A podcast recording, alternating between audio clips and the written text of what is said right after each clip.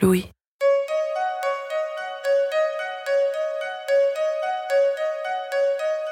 Après la pluie vient le beau temps. Ce proverbe français signifie qu'aux événements tristes succèdent des moments joyeux. Vision du monde certes simpliste, mais toujours rassurante. Si la métaphore du temps qu'il fait est ici employée, ce n'est pas anodin. La pluie désigne les soucis et les tracas, et le soleil reflète l'amélioration de l'humeur. C'est une image qu'on retrouve dans des milliers de références, que ce soit la chanson populaire, avec Charles Aznavour et son La misère serait moins pénible au soleil, ou dans la poésie, comme en témoignent ces vers de Baudelaire. Ce père nourricier, ennemi des chloroses, éveille dans les champs les vers comme les roses. Il fait s'évaporer les soucis vers le ciel et remplit les cerveaux et les ruches de miel. Le soleil, cet astre qui nous procure lumière et chaleur, et sans lequel l'humanité n'existerait pas, inspire à toutes et à tous des sentiments heureux. Mais pourquoi? Qu'est-ce qui scientifiquement l'explique? Dans cet épisode, Florence et Pandy interrogent le lien puissant entre le soleil et les émotions positives. Je suis Brune Bottero, bienvenue dans Émotions emportées. premier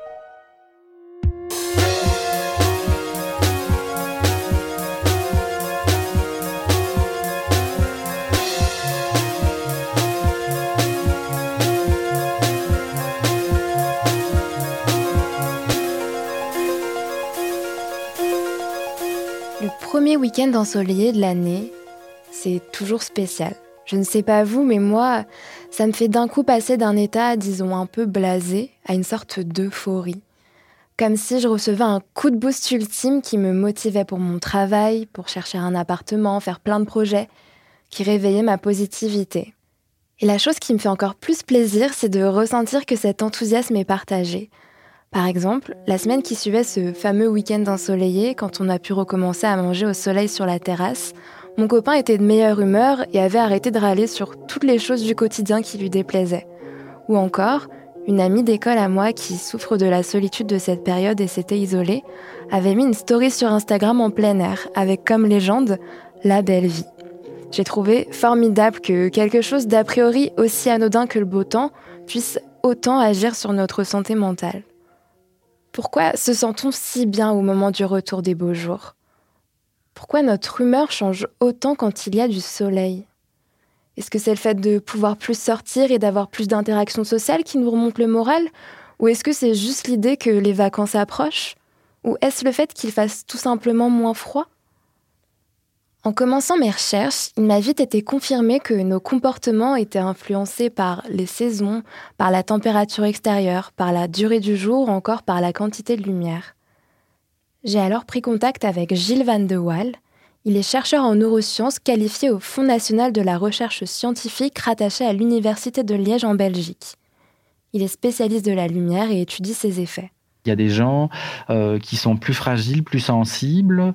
Euh, il y a des gens qui, quand on leur parle, indépendamment même de la lumière, si euh, ils sont sensibles aux saisons, il y en a qui vont être très sensibles et d'autres beaucoup moins, qui vont se sentir beaucoup plus d'humeur égale ou de performance égale ou d'attitude, de, comportement égal, quelles que soient les saisons.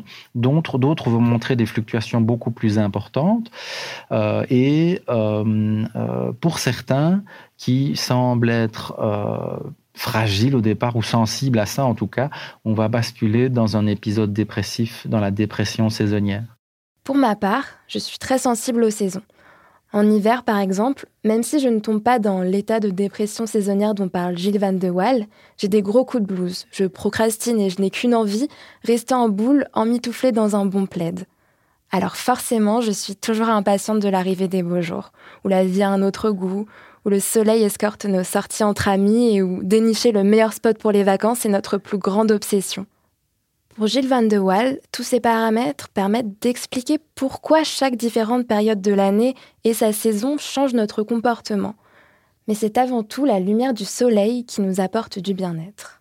Alors la lumière, elle est importante pour qu'on puisse se voir, euh, mais au-delà de ça, elle est importante pour toute une série de réponses qu'on appelle non visuelles. Ça veut dire qu'elles ne sont pas en lien direct avec la, la, vision. Et dans ce cadre-là, euh, ben, la lumière est importante pour la régulation de nos rythmes biologiques par exemple.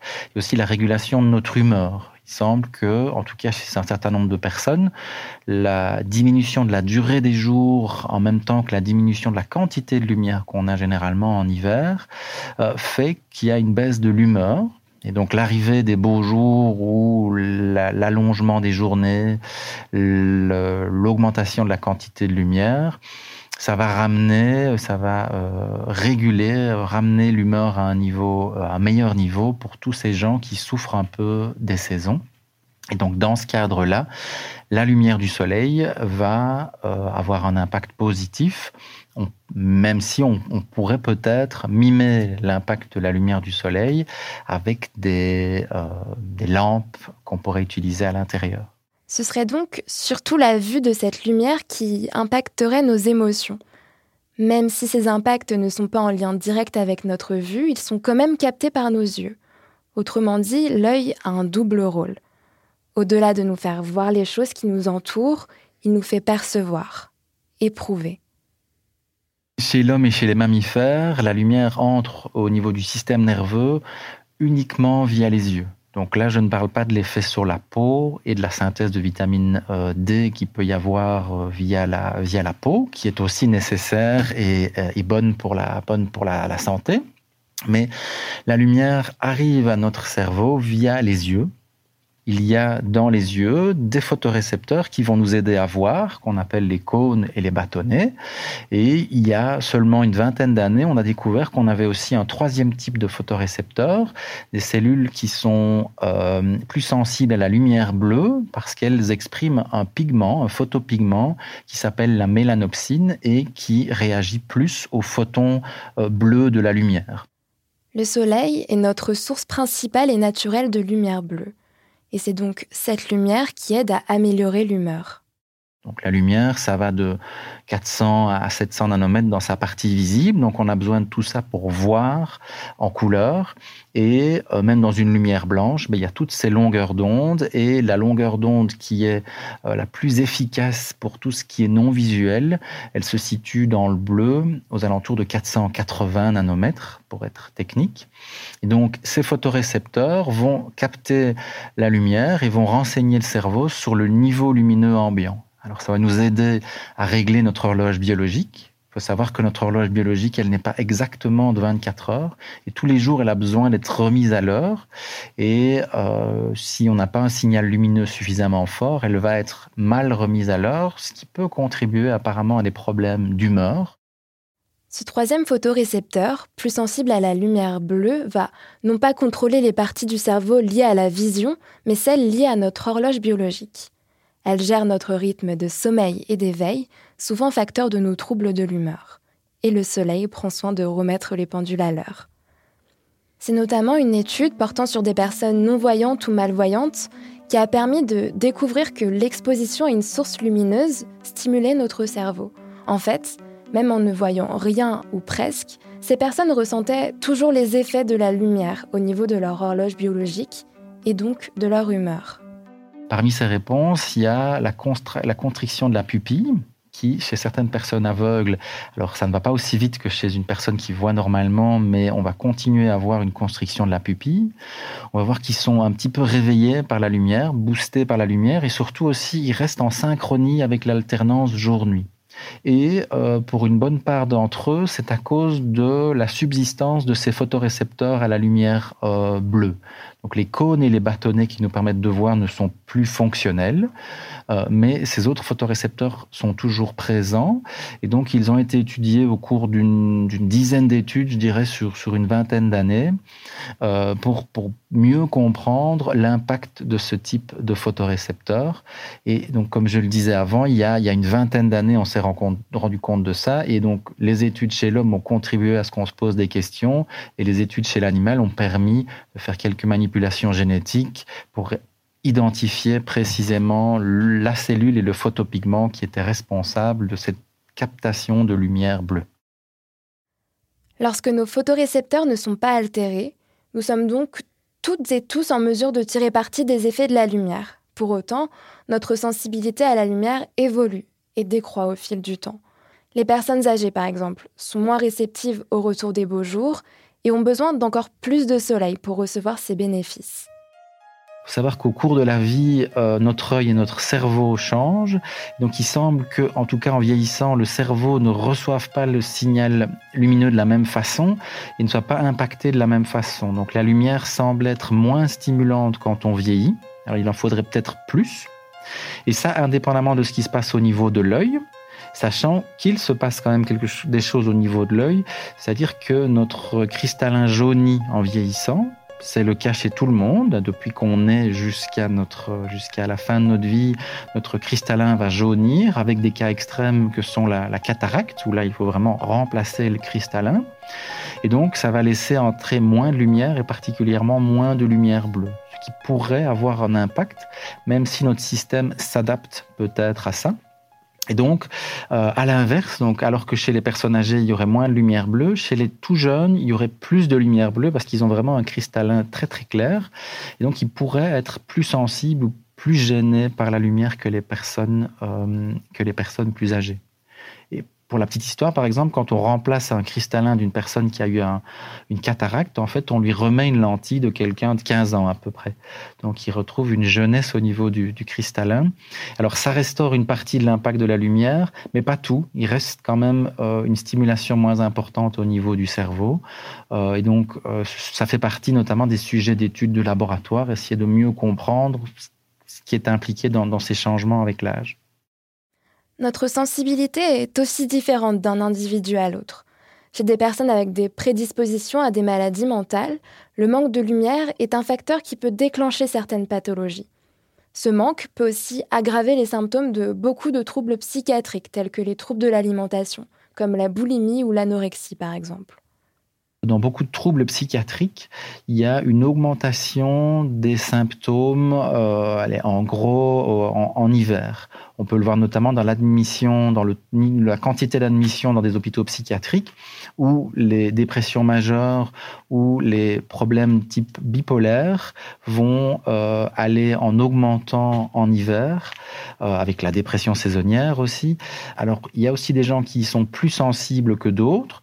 Donc, probablement les patients psychiatriques ont déjà une fragilité qui va être exacerbée par l'arrivée de, de, de la la période hivernale, où les périodes qui souffrent de dépression saisonnière sont peut-être un peu fragiles et vont basculer du côté clinique euh, avec l'absence de lumière. Donc ça, ça, nous rappelle que, la saison est importante et que donc le retour du printemps euh, peut certainement être quelque chose de, euh, de positif.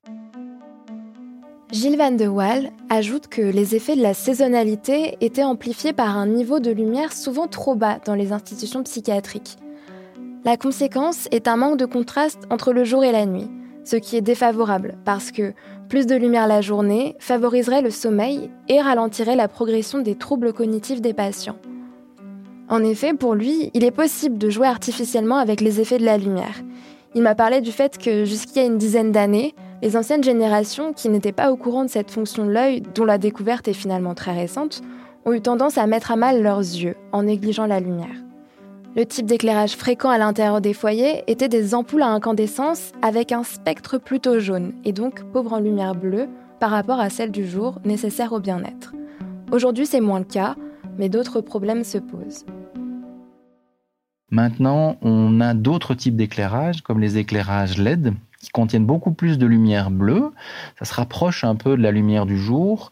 Alors ça c'est très bien en journée. Par contre là où on malmène un peu notre système, c'est que euh, on a maintenant de la lumière qui est très active, en tout cas qui contient beaucoup de bleu euh, le soir, même jusque dans son lit où beaucoup de gens ont tendance à utiliser leur téléphone ou leur tablette ou regarder la télévision.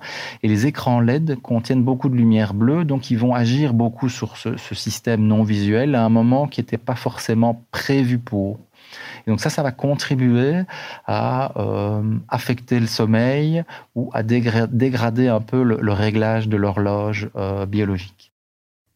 Savoir bien profiter de la lumière et vivre au rythme du soleil ne peut qu'avoir de bonnes répercussions sur notre santé mentale.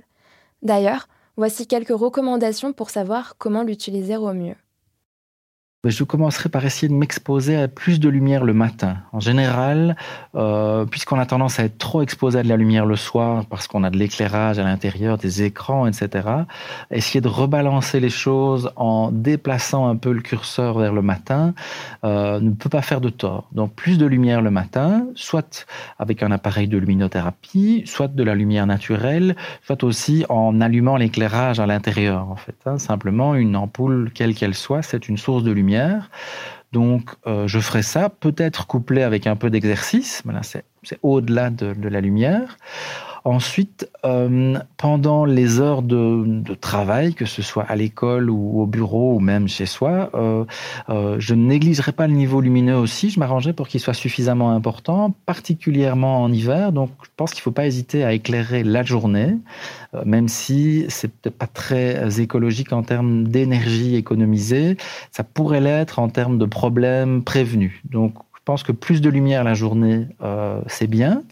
Alors, euh, le soir, euh, à partir du, repas ou un peu après le repas, donc ça, ça dépend évidemment, mais je dirais à partir de 7-8 heures du soir, j'éviterai les lumières trop intenses et trop blanches, trop froides, avec des lumières plus chaudes. j'éviterai aussi d'avoir des écrans trop près des yeux. un écran de télévision qui est de l'autre côté de la pièce pose beaucoup moins de problèmes qu'un écran de tablette qui est très luminescent à, à 50 cm des yeux. Et alors là, vraiment, euh, quand je me retrouve dans mon lit, j'évite les écrans. Je lis un livre avec une lampe de chevet classique, euh, pas forte, ce qui va euh, m'aider à, entrer dans, le sommeil. Donc c'est ça que, que je ferai. alors évidemment, en été, c'est plus facile. Euh, et euh, on s'expose à plus de lumière et dans tout ce que je viens de dire, on peut, on peut remplacer tout ça par de la lumière naturelle ou plus de plus d'exercice à l'extérieur.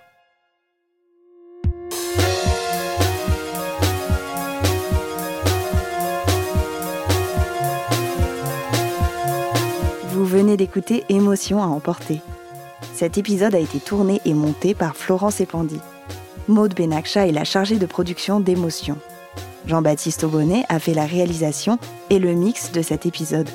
Et Nicolas Degélis a composé la musique du générique d'émotion.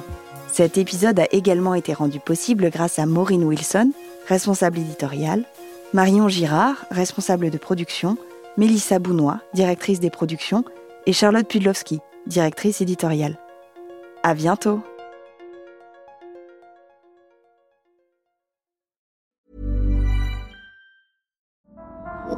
Vous ne le savez peut-être pas, mais en 2024, ce sont les 70 ans de la fin de l'Indochine française. Et aujourd'hui, plus de 150 000 personnes en France ont, comme moi, un de leurs parents né en Indochine. Euh, j'ai côtoyé la mort euh, tout le temps, jusqu'à ce qu'on parte euh, en France. Mais on a vécu avec le bruit de la guerre d'une façon quotidienne. Je crois que si je ne dors pas, même maintenant si je ne dors pas, mais parce que ça m'est resté. Tous les bruits qu'on entendait, puis qu'on avait peur, je crois qu'on dormait jamais. Je suis Anaë Bosser, et dans Ma Tonkinoise, je tire le fil de mon histoire familiale, de Saigon en 1954 à Marseille en 2024. Mais ce qui me frappe en ce qui concerne la, guerre d'Indochine, c'est, c'est comme si je dois faire une autopsie d'un oubli. Découvrez Ma Tonkinoise sur toutes les plateformes de podcast. À bientôt.